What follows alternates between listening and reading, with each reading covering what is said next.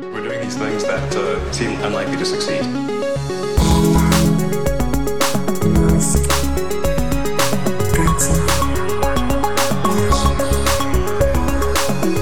Bienvenidos a un nuevo episodio de Elon.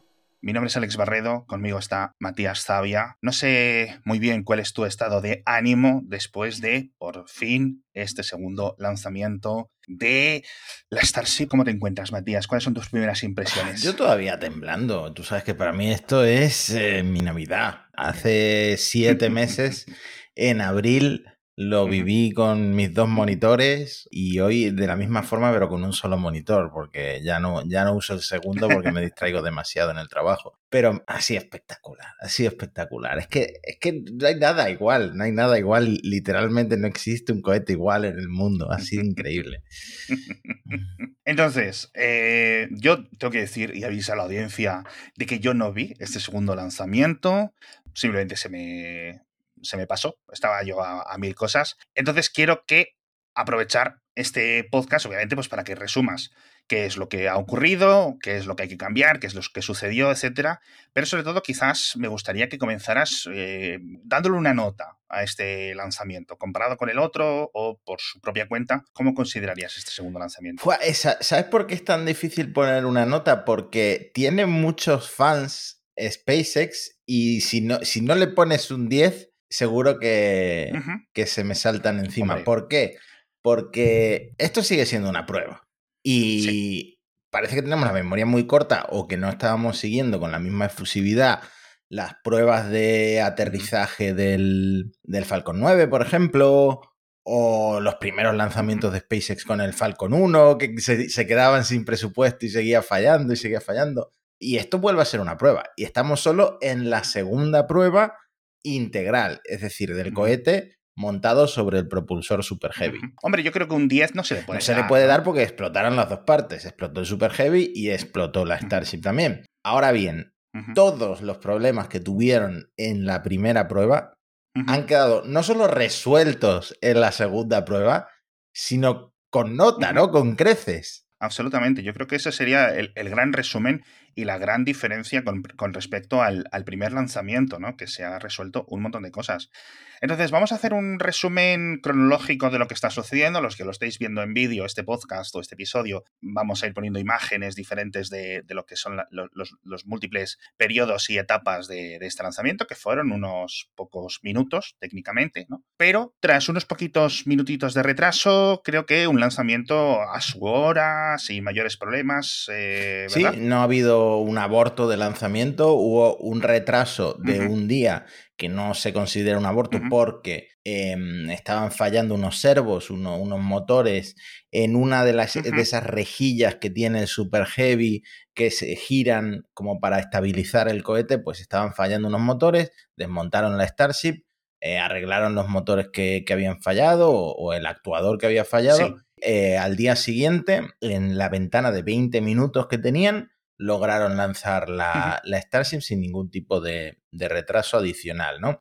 Y esto veníamos ya de, retrasos, pero en realidad todo ha ido muy rápido, porque los reguladores, tanto la Administración Federal de Aviación, que es la que ha dado la licencia de vuelo para este vuelo, como el Servicio de, de, Pesca y de Vida Silvestre de Estados Unidos, que tenía que aprobar y se había dado a sí misma 125 días, creo que eran, para aprobar este nuevo elemento el deflector de llamas refrigerado por agua, esta, este bidet, esta ducha inversa que hay debajo de la plataforma. Y la han aprobado en un tiempo récord, a tiempo para el lanzamiento, eh, para la ventana que, mm, había eh, publicado SpaceX. Entonces, primer punto, no han destrozado la plataforma de lanzamiento. Yo creo que era el objetivo primordial yo creo que es una de las mejores imágenes que tenemos. Ahí esta imagen la has publicado tú en Sataka y es post lanzamiento no creo que esté intacta, pero está muy, muy, muy bien, sobre todo en comparación con lo que acabó el primero Y vamos, o sea, éxito 100% esta parte sin ninguna duda para la potencia que es, para 33 motores de golpe ahí y turulú. Un vendedor de Wallapop te diría que está como nueva la plataforma de, lanzamiento. para entrar a vivir.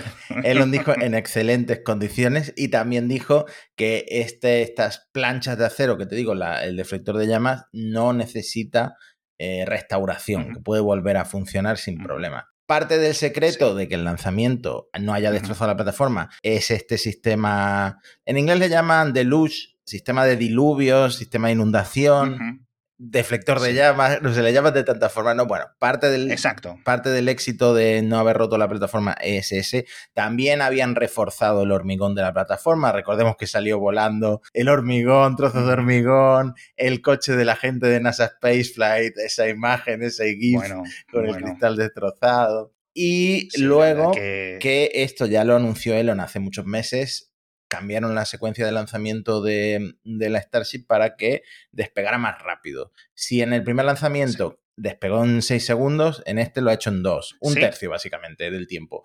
¿Qué significa despegar? Es decir, porque aquí me dicen 6 segundos, ¿a qué se refieren a 6 segundos? ¿A los primeros metros de elevación? Claro, a la Starship ¿qué es lo que se considera? de la primera prueba le pasaba como a los cohetes de Ariane eh, encienden motores y tardan unos segundos en, despegarse de la plataforma y, ascender, ¿no?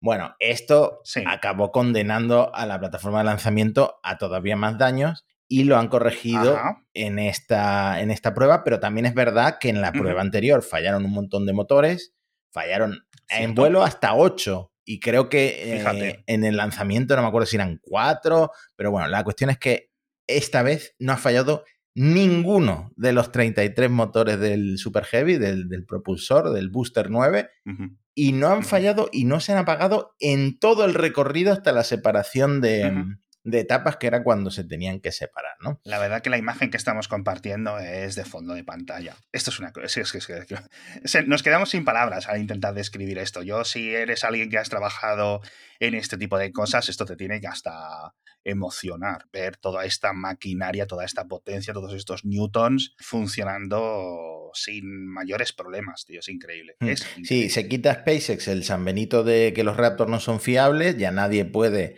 decirle a SpaceX que sus Raptors no son fiables, este cohete de metano funciona y además funciona un cambio que hicieron que es que el sistema de empuje vectorial, que es el que controla la orientación de los motores, ahora es electrónico, va con baterías. Antes era hidráulico y fue uno de los elementos que se incendió con esos escapes que ah. había en el primer lanzamiento. Bueno, uno de los grandes problemas que tuvieron en la primera prueba pues lo han solucionado con este sistema electrónico de control vectorial de, empuje. Vale, a ver si lo he entendido. Digamos que estas toberas son un poco direccionables, ¿eso es a lo que te refieres? Sí, todas no, las, las centrales, digamos, las, los dos anillos centrales, y es, eh, ese sistema de control de orientación lo han cambiado por un sistema electrónico que va asociado a cada motor en lugar del hidráulico de, la, versión anterior. Ah, mm. bueno, bueno, bueno. Pues la verdad que es una locura a nivel tecnológico. Simplemente ese cambio, la verdad. Eh, y luego más cositas. llegamos a la separación en caliente, que es también un nuevo elemento. La separación en caliente se llama así en español, no significa que esté horny el cohete, sino que es un método que utilizan otros cohetes, los Soyuz, eh, o históricamente los soviéticos, creo que el Titan es americano. Bueno, la cuestión es que hay un anillo nuevo entre la Starship y el Super Heavy que está por un lado, hueco, tiene agujeros en la parte externa y en la parte interna tiene un escudo que protege al Super Heavy. Entonces, cuando llegan a la altura de la separación, que en este caso fueron 74 kilómetros, una cosa así de altitud. Que lo vamos a ver justo ahora en el vídeo. Es que esto es, Mira, aquí espectacular. O sea, si ya las fotos que ha publicado luego SpaceX son espectaculares, el vídeo en directo para mí fue de las cosas más chulas que yo he visto en mi vida. Entonces, la Starship, primero el Super Heavy apaga todos los motores menos 3. Y tres segundos después, la Starship enciende sus seis motores, también funcionaron los seis a la perfección, para separarse del Super Heavy. La Starship, esto funciona perfectamente, la Starship se va, sigue ascendiendo, sigue volando, y el Super Heavy hace la maniobra de giro de 180 grados Eh, Que exactamente. viendo. Qué locura. Pero segundos después explota, ¿vale? Y aquí, una cosa que lamento es que yo quería sacar cuanto antes, cuanto antes mi crónica de, mm, del lanzamiento en, en Shataka Sí. y una cosa que lamento es haber dado por hecho en el titular que luego cambié que explotó por daños en la separación en caliente, ¿vale? Porque esto fue también lo que dijeron los presentadores de SpaceX en el directo. Y bueno, como había sido segundos después, pues ahora hay muchas más teorías. Todavía no está ninguna confirmada. Cuéntame. ¿vale? Pero por cuéntame. ejemplo, La explosión que acabamos de ver ha sido impresionante. una brutalidad la explosión, eso, eso sí se vio en directo. Tom Mueller, que es el cofundador de SpaceX, el que hacía los motores, que ya no trabaja en la empresa, él estaba viendo el, el directo también y él dice que cree Sí. que el propulsor no logró encender sus motores, lo que activó el sistema de terminación de vuelo y hizo que, que explotara el, el Super Heavy. Si tú miras Mm.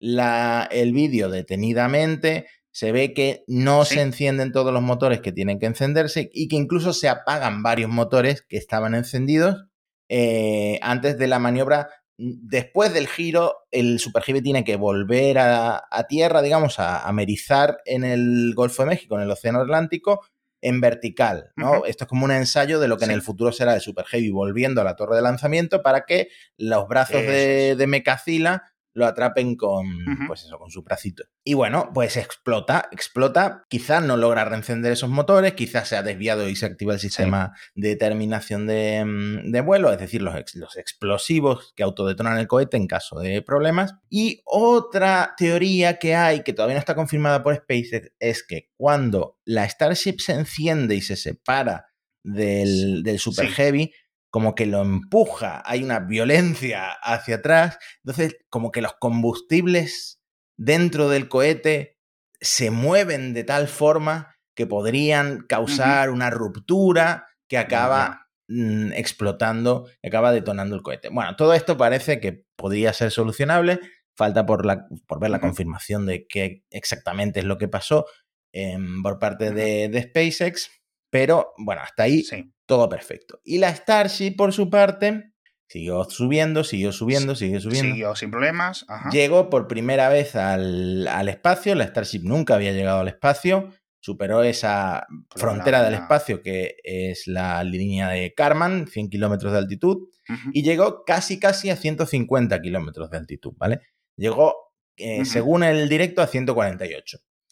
Y de repente, SpaceX pierde la conexión. Si te fijas bien en la repetición Anda. del directo, se ve que Sí. ha explotado, pero bueno, casi nadie se da cuenta. Supongo que sí, que, que en, en el mundo mucha gente se dio cuenta. Yo en concreto no me di cuenta en ese momento. Tú seguías viendo una, una pequeña lucecita. Claro, yo vi, yo vi como, un, como un destello y pensé, bueno, se han apagado los motores, que era lo que se esperaba.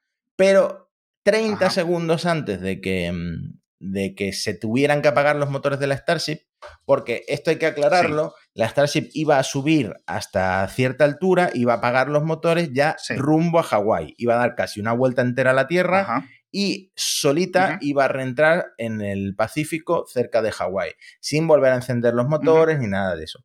Que, entre paréntesis, nadie confía en que la Starship hubiera podido reentrar porque durante el ascenso del cohete se le cayeron como 50 losetas de estas cerámicas del, del escudo térmico que no estaban muy bien pegadas y eh, evidentemente si esto lo metes a toda velocidad eh, contra la atmósfera, con el frenado atmosférico, eh, habría hecho pues que se perforara o que se rompiera, que se desintegrara y, y habría acabado en la explosión igualmente de la Starship. Bueno, pues cuando iba a llegar a ese momento en el que iba a apagar los motores, poniendo rumbo a Hawái, explota. No se sabe tampoco por qué. Se sabe, según la telemetría del directo, que estaba perdiendo oxígeno líquido a una velocidad bastante alta.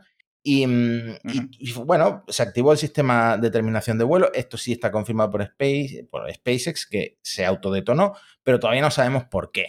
Lo más probable es que se desviara de su rumbo. Es que esto es, es eh, muy sensible. Si la Starship se desvía de su rumbo, puede caer en cualquier parte, en realidad. Claro, porque la trayectoria de vuelo es, sale desde el Golfo de México, pasa, digamos, a la altura, o sea, atraviesa lo que es Europa-África, no sé muy bien la latitud, pasa Asia y cae después en Tal el cual, Pacífico, sí, sí. O sea, esa sería la ruta. Exactamente. Con lo cual, esta explosión Entiendo que al ser a los siete minutos aproximadamente, sería aún sobre el Atlántico. Sí, sobre el Caribe. O sea, eh, sobre el Atlántico, pero concretamente en el Caribe.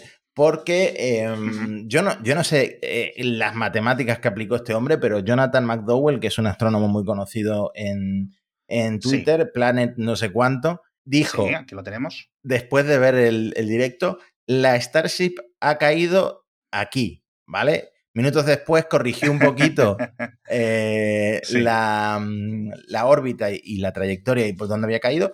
Y ya se vio en imágenes de satélite e incluso salieron vídeos de la reentrada, creo que desde Costa Rica, una cosa así, que... Mm, Anda. Costa Rica, no, Costa Rica no puede ser, Puerto Rico. Que, sí, que efectivamente había reentrado cerca, en el Caribe, cerca de em, las Islas Vírgenes Británicas. Sí, aquí lo ponía, lo ponía McDowell, dice al noroeste, es decir, por esta zona, que lo veis en vídeo, de las Islas Turcas y Caicos, y eh, digamos esa parte del noroeste es el norte de las Islas Vírgenes Británicas. Es decir, la trayectoria habría sido aproximadamente desde Texas, aquí, muy cerca de México, hasta aquí, Tal exactamente. ¿vale? Para los que estáis viendo el vídeo, una línea recta, rollo Piratas del Caribe. bueno, pues eh, hay incluso fotos que se ve que el cono superior de la Starship había sobrevivido al sistema de terminación de vuelo. Y bueno, ahí por ahí estará eh, hundida en el Caribe. Así que nada, ese fue el final del lanzamiento. Para SpaceX un éxito. Sin duda. Sin duda. No solo han solventado los problemas que tenían, sino que tienen muchos datos que no podían tener, como va a funcionar la separación en caliente, cómo van a rendir los motores, va, a funcionar el giro este de, Super Heavy y todos esos datos, pues ahora los tienen para mejorar la tercera prueba, que se supone que va a ser con la Starship 28, estará la 25 y con el Booster 10. Este era el 9. Que eso es una cosa que me ha sorprendido. Estaba leyendo sobre, digamos, la cobertura que has estado escribiendo estos dos días y ya tenemos fecha. Tú lo has calificado como muy optimista porque, según entiendo, es 3-4 semanas para un tercer lanzamiento. Sí, Elon, justo después de ver la plataforma y de subir una foto, le preguntan cuándo crees que van a lanzar y dice, yo creo que van a estar listas eh, las Starships o la Starship de Super Heavy en 3-4 semanas, porque de hecho ya hay tres que están en, las fases finales de producción. Wow. Estas 3-4 semanas, si le añades pruebas de encendido, todas esas pruebas que se hacen, el wet dress rehearsal, todas las pruebas que se hacen antes del lanzamiento, pues a lo mejor te llevan a un lanzamiento en enero o en febrero. Bueno, Está muy bien. Hmm. Sí, estoy poniendo otro vídeo. Ahora mismo SpaceX en Twitter sigue publicando un montón de cosas. Qué locura de vídeo. Eso te lo ponen en una película y dices, esto es un renderazo que... De, hecho, hay un dato gracioso y es que Elon, que tú sabes que coge lo que ve en Twitter y lo publica, eh, cogió un render de la separación de etapas de la Starship y lo publicó como que fuera real, ¿vale? Y todo el mundo en los comentarios diciéndole, ah. ojo que esto es un render.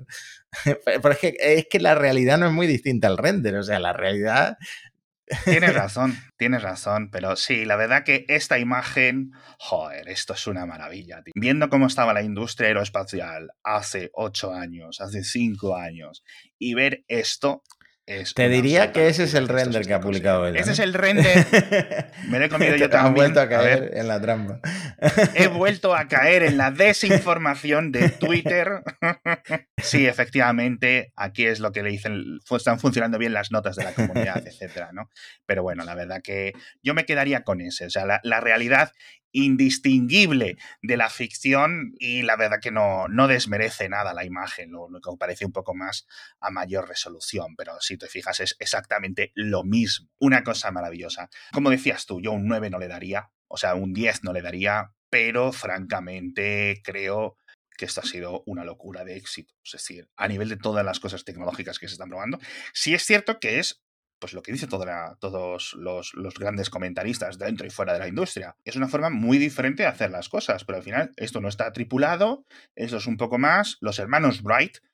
Venga, a lanzar. Si es que tampoco, no sé lo que costarán, ¿vale? Pero SpaceX tiene el dinero para ir avanzando a estos niveles. Y si esto consigue que avancen en dos años lo que tradicionalmente se harían en cinco o en ocho años, pues sinceramente una cosa y una historia fantástica, fantástica. Entonces, ¿qué sensaciones tienes, Matías? Eh, ¿Tú crees que antes de final de año nos la jugamos, hacemos una, un binguito? No me extrañaría que antes de final de año hicieran pruebas de la Starship o de Super Heavy en, en la plataforma, en el campo de pruebas que tienen, pero Em, el lanzamiento se va a ir sin duda a principios del año que viene, a febrero.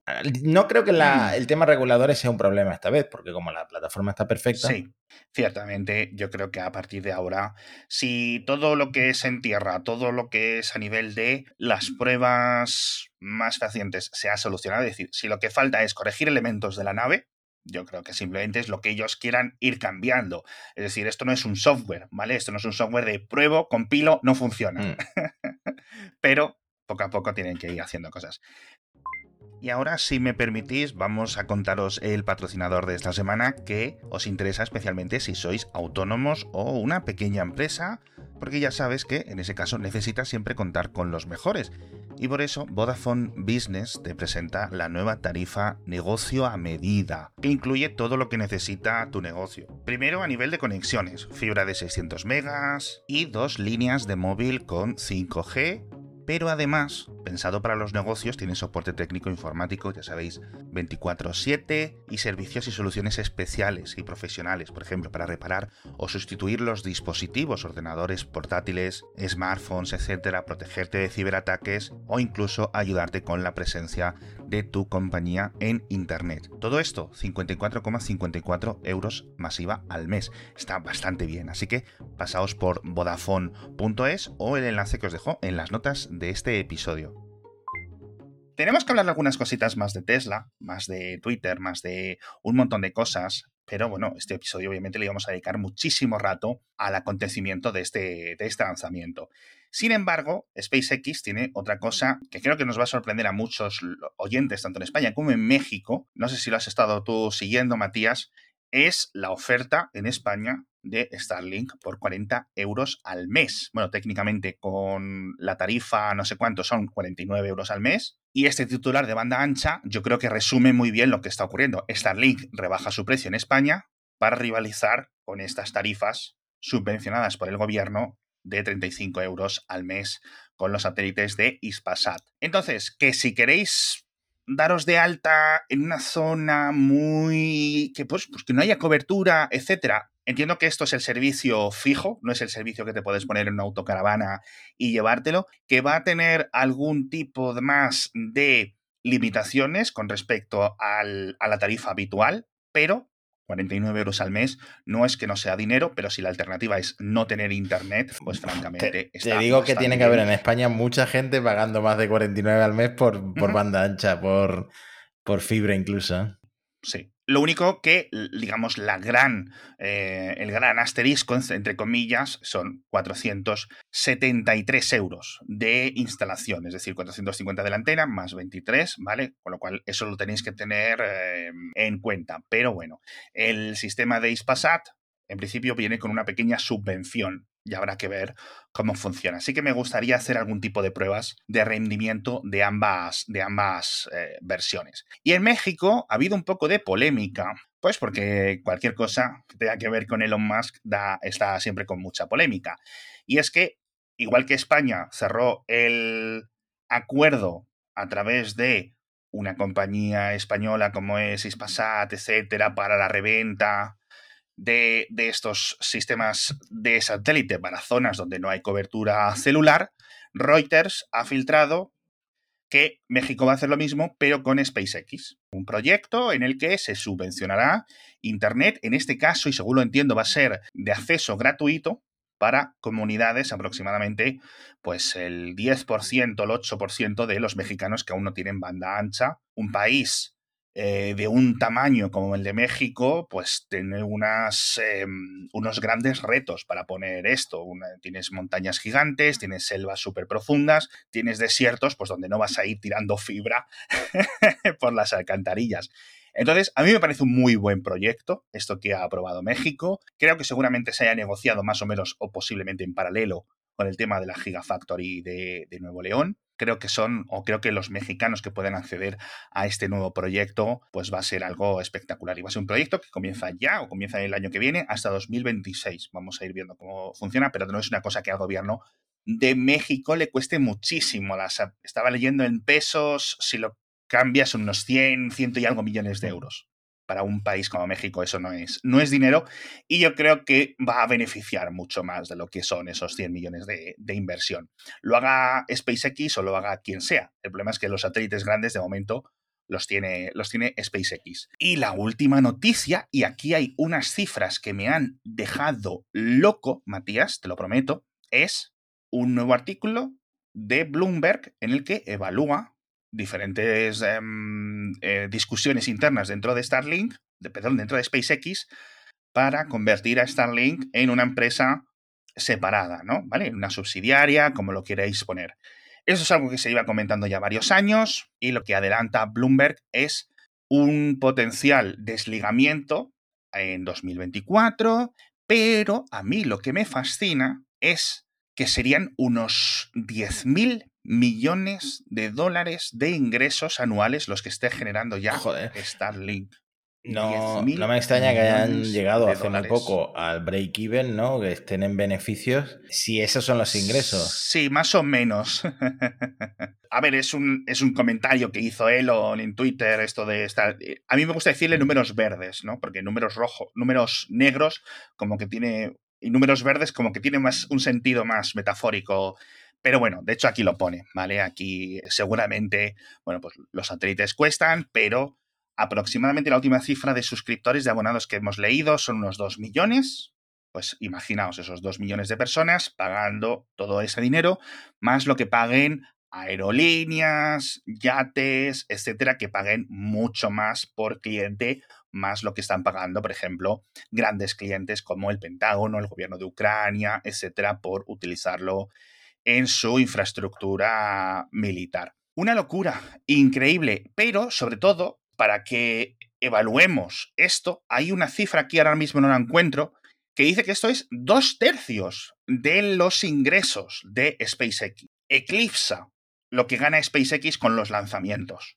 Pero no solo el eclipsa, sino que es el doble de grande ya, lo que genera con Starlink, con esos chucuchucus, ¿no? De esos abonados mensuales. Que Starlink cuando lanza para, para, otras empresas está haciendo una especie de, actividad benéfica, de, altruismo, ¿no? Porque le, convendría más seguir lanzando satélites Starlink. Claro, meter más satélites en el mismo cohete, no, no, es una absoluta locura. Creo que es la, una estadística de estas que de repente a mí me dejan loco porque no consigo entender como algo que hace dos años no existía. Está generando 10.000 millones, está con el ritmo de lanzamientos que estamos viendo. ¿Recuerdas hace unos episodios cuando grabamos en directo en Gandía? Le preguntábamos a la audiencia, ¿cuántos satélites pensáis que hay en órbita que son, no? Y se sorprendieron cuando les dijimos que ya más de la mitad de los satélites que hay en órbita, de toda la historia de los que están activos ahora, son de Starlink. Es una absoluta locura. De todas formas, vamos a acabar un poco con Tesla, ¿te parece bien? Claro, Vamos a hacer un episodio muy técnico, un poco salseo este episodio, ¿eh, chavales? Pero bueno, tenemos muy buenas noticias porque, en principio, hay otro lanzamiento importante este noviembre para Elon, que es lo de las, las Cybertruck. Vamos a ver cuándo, cuándo las podemos probar. De momento no hemos finalizado las negociaciones para la venta del dominio elonpodcast.com, así que ahí no os podemos de momento decir nada por comentarios y recomendaciones de nuestros abogados, pero ha habido un pequeño drama.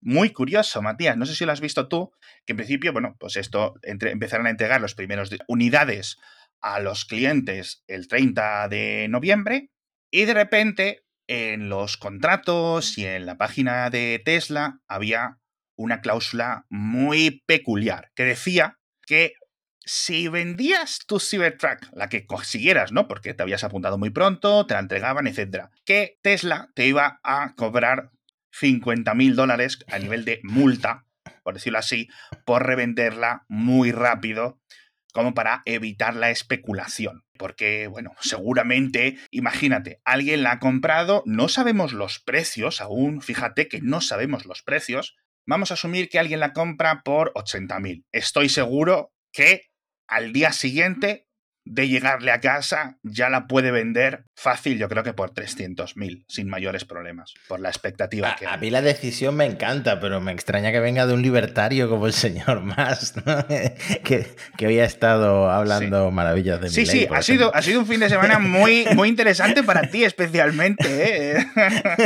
con Milei y Elon ahí a tope de la mano. De hecho, vayamos felicitando eh, a Elon, a, al ganador de las elecciones en, en, Argentina, que creo que la verdad pues va a ser por lo menos interesante ver cómo evoluciona su, su, legislatura, pero no vamos a hablar de política en este podcast, más allá de la que nos metemos de vez en cuando. El caso es que pocos días después Tesla retiraba esta cláusula, sin decir nada.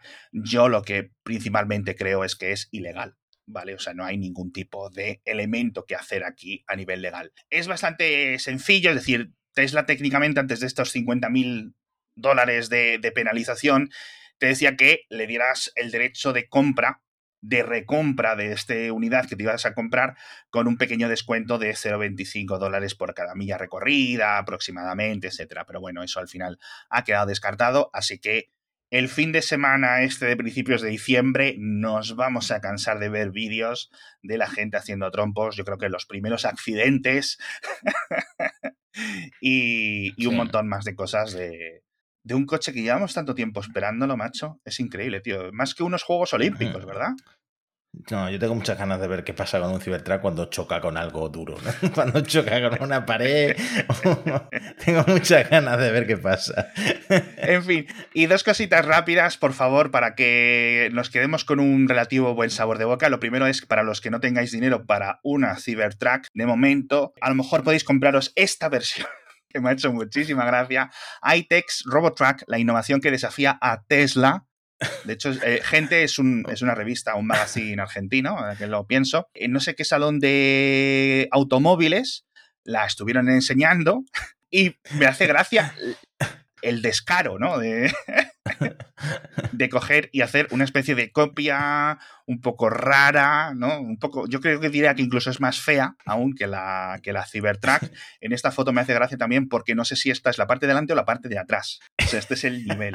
Es un poco el diseño de, le dices a un niño de dos años dibuja un coche y le hace esto que parece como un sombrero y si no y si no ponen las luces no sabes muy bien hacia dónde va pero bueno dice la empresa que este Robotruck por cierto, que es el nombre, por si queréis buscar información, pero tenéis el enlace en las notas del episodio, entre 41.000 y 91.000 dólares, dependiendo de la configuración, pero también con una... Ah, eso te compras la auténtica, ¿no? ¿Para qué te vas a comprar a comprar la copia si cuesta lo mismo? El Cybertruck de Hacendado, tío. Madre mía, madre mía. Bueno, de Hacendado. ¿Cómo, ¿Cómo, es la marca del ahorra más? en fin, y ahora ya sí que os decía una muy buen, un muy buen sabor de boca. Este tweet de Valdés L2 en Twitter me ha llevado a ver pues, una estadística de estas también fascinantes. Decía que Tesla había vendido su coche número 10.000 en España en lo que va de 2023. Y daba una comparativa que en 2022, en todo 2022, ¿vale? Fueron 4.600.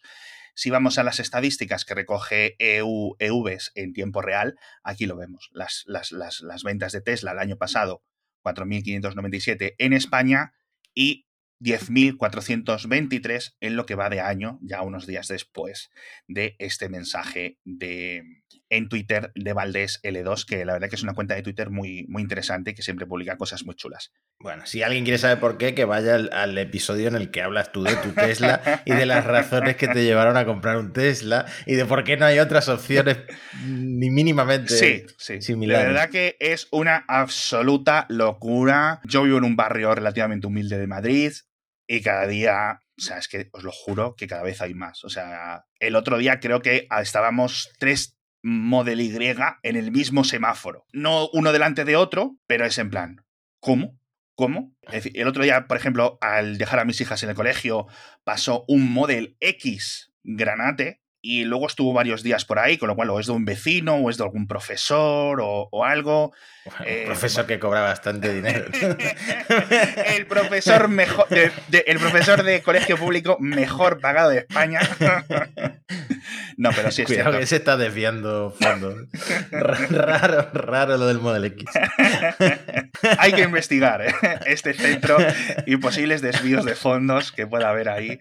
Pero bueno, en fin, la verdad que es una locura, pero sobre todo, al final yo creo que lo que consideras es, esto es un, un concesionario en el que vas, le dices quiero este coche y a la semana que viene, o al menos esa fue la experiencia, tenías el coche, que es la gran diferencia con el resto. Vamos a ir viendo cómo evalúan y cómo se van moviendo los diferentes eh, cambios de subvenciones. Hemos estado también teniendo mucha polémica sobre esta diferencia de ventas de coches eléctricos en España y en Portugal, ¿no? Estábamos muy contentos de que España llegaba a este 5% de coches eléctricos con respecto al total y veíamos que en Portugal iban por el 20-22% y nos preguntábamos qué está ocurriendo, ¿no? Porque, bueno, quizás la Cybertruck ¿No? ¿Te imaginas que la Cybertruck es un éxito en España, Matías? No me cuadra, pero bueno. No, a mí no me cuadra porque no cabe en la mitad de las calles. O sea, ya te lo digo yo. Ya cuesta en cierto sentido entrar con el, con el Y. Pero bueno, muchísimas más novedades el próximo episodio. Vamos a hablar de Twitter, vamos a hablar de más cositas de SpaceX. Vamos a ver si tenemos novedades sobre Starship, segundo lanzamiento a nivel de lo que ha ocurrido, tercer lanzamiento de cuándo puede ocurrir. Pero ya nos acercamos a este lanzamiento de lo que es la Cybertruck. Vamos a ir evaluando más cositas y tenemos mucha información también sobre las próximas fábricas de Tesla. ¿De acuerdo? La de España sigue sin estar descartada del todo. Esta Giga Valencia se agarra a la vida, ¿no? Como un niño prematuro, pero hay muchas cosas que contar. Y si queréis un poco más de salseo, vamos a comentar cositas chulas de Twitter, ¿vale? Porque se ha mm. puesto calentita la semana. Sí, muy tuitero Elon últimamente, ¿eh? con todo lo que está pasando con OpenAI. Efectivamente, mm. efectivamente. En fin, esta es la, doble cara ¿no? de, de, Elon. Con esto lo dejamos. Muchísimas gracias a todos por estar con nosotros una semana más de este gran podcast. Recomendadlo a vuestros amigos, ¿vale? Y a vuestros enemigos. Hasta la semana que viene. Adiós. Hasta pronto.